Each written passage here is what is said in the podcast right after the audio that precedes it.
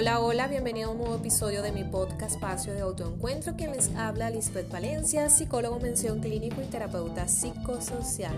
El día de hoy quiero seguir con el tema del estrés, un tema bien nombrado, bien hablado por varios especialistas. El estrés existe desde los tiempos de la prehistoria, desde que el hombre es hombre.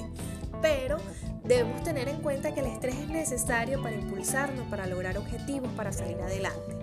Ahora bien, cuando ese estrés se convierte en nocivo y qué puedo hacer yo para que ese estrés no me enferme, para que ese estrés yo pueda regularlo, controlarlo y sea impulsor en el logro de objetivos. Entonces, vamos con la primera estrategia. El primero es distribuir nuestro tiempo. Si nosotros tenemos control de los tiempos a disposición, si yo tengo control y las riendas de mi agenda, de mi día a día, posiblemente no me voy a en cosas que no deba hacer o en cosas que me resten valor. Siempre en la vida se van a presentar situaciones y eso también tenemos que tenerlo en cuenta y ser flexible en que quizás surja un problema y yo no lo tenía dentro de mi agenda porque es algo que se escapa de nuestras manos. Pero los problemas no surgen diarios, ni mensual, ni trimestral, pueden surgir en el año, ¿verdad? Y pueden surgir en ciertos momentos de nuestra vida cuando estamos haciendo algo. Pero no es algo que nos va a quitar constantemente tiempo. Entonces, la idea es distribuir nuestro tiempo. el hombre dura 18 horas en promedio despierto y suficiente para lograr todas las actividades que tenemos que hacer en el día. A veces hay personas que procrastinan, es decir, dejan para otro día lo que tenían que hacer ese día. O por el contrario, hay personas que se dedican constantemente a resolver cosas urgentes, pero que no eran necesarias para el momento. El segundo punto es plantearnos metas y revisar nuestras expectativas. ¿Por qué plantearnos metas? El sentido de vida del hombre se traduce en cuántos objetivos éste tenga por cumplir, por lograr. Entonces, la idea es establecernos metas a corto, mediano y largo plazo, pero que en definitiva nos lleven al éxito, nos lleven a lo que nosotros queremos ser. Esas metas tienen que ser realistas. ¿Y por qué realista? Porque no me voy a plantear una meta que yo sé que no cuento con los recursos. Y un ejemplo de eso es, por ejemplo, el Valencia que quiera ir a la NASA, que quiera ser astronauta estando aquí en Venezuela no tengo la preparación académica, no tengo el conocimiento, no tengo la energía, no tengo la salud, no tengo la condición física para lograrlo, aunado que no estoy en el país. Entonces, posiblemente esa va a ser una meta que es irrealista y que yo sé que no voy a lograr. Entonces es importante establecernos metas que nos acerquen a lo que somos nosotros, que nos lleven a tener un bienestar y que nos permitan vivir en plenitud. Objetivos a corto, mediano y largo plazo. El tercer punto es tener conciencia del presente, no vivir anclados en el pasado. Por favor, el pasado ya es pasado, el pasado nos deja aprendizaje, nos deja cosas buenas, pero no debemos vivir anclados en eso, en lo que sucedió, en lo que fue y ahora no es. Y tampoco vivir en el futuro, ansiosos por un futuro que no sabemos cuándo llegará. Entonces la idea es vivir en el aquí, en el ahora, en el presente, con salud, con bienestar, con plenitud. Tener conciencia de ese presente. Si trabajamos en el día a día, en cosas que a nosotros nos generan placer, en esos objetivos que hablamos en el segundo punto y distribuimos nuestro tiempo, posiblemente vamos a ir creándonos un futuro maravilloso. El cuarto punto es realizar actividad física y relajar la tensión muscular. Cuando estamos teniendo problemas es importante que no descuidemos de nuestra salud. Es importante que con el día a día, por lo menos en la semana, hagamos tres veces actividad física. Yo sé que es difícil, a mí también me cuesta, pero es indispensable.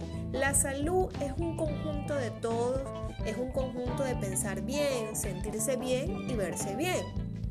Entonces, no nos descuidemos con nuestra condición física. El quinto punto es tratar de evitar las distorsiones del pensamiento. El hombre piensa en exceso a veces y en otras ocasiones pues no piensa y cae en la compulsión de cometer actos o de hacer actos sin pensar las consecuencias. Pero cuando pensamos demasiado, empezamos a tener unas distorsiones en el pensamiento y cuando tenemos problemas o cuando estamos ante una situación de tensión, generalmente nos anticipamos a algo que pueda suceder o que sencillamente no va a suceder. Entonces, las distorsiones del pensamiento nos llevan a exagerar la amenaza y por lo tanto aumenta nuestra preocupación y mayor cantidad de estrés vamos a sentir en nuestro cuerpo, nos vamos a enfermar. El sexto punto es aprender escuchar nuestro cuerpo y tomar conciencia de las sensaciones del mismo. Ojo con esto, lo que no expresamos con la boca, lo que no decimos, lo que no manifestamos, lo que no le decimos al otro que nos duele, lo que no decimos de que, oye, necesito ayuda, no cuento con las herramientas y no busco la solución, el cuerpo de algún momento eh, o de alguna forma va a transmitir o va a hablar. Y cuando esto lo hace es generando enfermedades psicosomáticas. Entonces es importante que nosotros expresemos y que reconozcamos qué está pasando en nosotros. A veces se nos cae el cabello, sufrimos bruxismo, eh, te dan síndromes diarreicos y el cuerpo te está avisando que estás ante una situación que te genera tensión, que tienes angustia, que tienes miedo y que debes resolver eso para que eh, no sigas padeciendo esas cosas. Y a veces no lo logras controlar solo, necesitas ayuda de un especialista. Entonces es importante y es sinónimo de valentía reconocer, oye, necesito ayuda, necesito resolver esta situación y yo no sé cómo hacerlo. El séptimo punto es que cuanto menos frustradas estén tus necesidades materiales y tus necesidades básicas, menos tensión adicional habrá en tu vida. Entonces es importante que cubramos nuestras necesidades básicas de alimento, de sueño, abrigo, seguridad, un poquito de lo que está en la pirámide de Maslow, la pirámide de la motivación hasta llegar a esa autorrealización y que también esas necesidades materiales sean acorde a lo que son, porque si no caemos en lo que es la vanidad, en el consumismo, en tener, tener, tener cosas que a veces no necesitamos, pero caemos en esa necesidad y esa compulsión de comprar. A veces tenemos 10.000 pares de zapatos y resulta que siempre nos ponemos son dos. Y se dañan, las tenemos en cajas, las almacenamos, las cuidamos, pero cuando las vamos a sacar para un momento especial resulta que pues el zapato no sirve. Entonces nos vamos acumulando de cosas sin sentido y es ahí a donde tenemos un problema con el apego. El octavo punto es cuidar la alimentación. El abuso de todo tipo enferma. Hace algún tiempo, y esto como una anécdota, yo tenía una profesora que me daba consumo y tráfico de droga, una profesora muy especial para mí en mi primera formación eh, de carrera a nivel universitario. Ella nombraba una frase de Paracelso. El que tenga curiosidad, bueno, lo busca por internet. Y él decía que todo es veneno. La peligrosidad radica en la cantidad suministrada por el individuo. Entonces hay que tener cuidado con lo que ingresamos a nuestro organismo. Y esto es de todo tipo. Hay cosas que son generadoras de salud, que son saludables, que nos hacen bien, pero si las consumimos en exceso, no va a tener el mismo efecto que el producto quiere tener. Entonces, ojo con esto.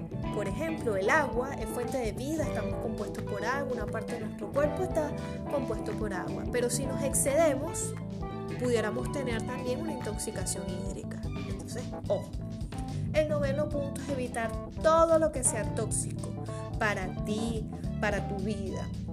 Y esto aplica no nada más para las sustancias, sustancias prohibidas y no prohibidas, sino también aplica para esas personas que te restan valor y que te consumen energía. Esas personas que te desgastan la energía con el chisme, con los malos pensamientos, con las malas vibras, eh, que no se alegran de tus triunfos, que en vez de darte un apoyo, una mano amiga, eh, lo que hacen es cuestionarte. Entonces es importante que te alejes. Y esto aplica para todos. Puede ser papá, hermanos, tíos, primos, amigos. Entonces hay que aprender a detectar si tú sabes que estás dentro de un núcleo familiar y que la comunicación en ese núcleo familiar pues no te hace bien, es más que todo desde la pelea hay que buscar trabajar eso. Si vamos y lo trabajamos y sentimos que pues no, no encajo, la comunicación es satisfactoria y me siento tóxico, siento que me enfermo por dentro, entonces es importante decir stop y alejarnos. Y el décimo punto uno de los más importantes, todos son importantes, pero parte de afrontar la realidad, parte de vivir a plenitud, es a veces eh, afrontar esas situaciones que nos generan temor. El estrés, recuerden que es una situación o una reacción de nuestro sistema nervioso central ante algo que consideramos una amenaza, pero todo lo que consideramos una amenaza nos va a hacer daño. Entonces hay cosas que son buenas y que por temor o por desconocimiento no las afrontamos, no las asumimos. A veces hay personas que ni siquiera asumen retos por el temor a, lo que vaya a suceder. Entonces, y dejan escapar oportunidades valiosas, maravillosas en la vida que se presentan simplemente por tener miedo. Entonces, no huyas de las situaciones que te generan ansiedad, por el contrario, muéstrate, expon y resuelve de manera eficaz la situación. Y así vas a ir creándote un camino lleno de oportunidades, vas a ir desarrollando habilidades para dominar ese estrés y ese estrés se va a convertir en bueno, se va a convertir en impulsor, en aliado para el logro de objetivos y no un estrés nocivo generador de enfermedades.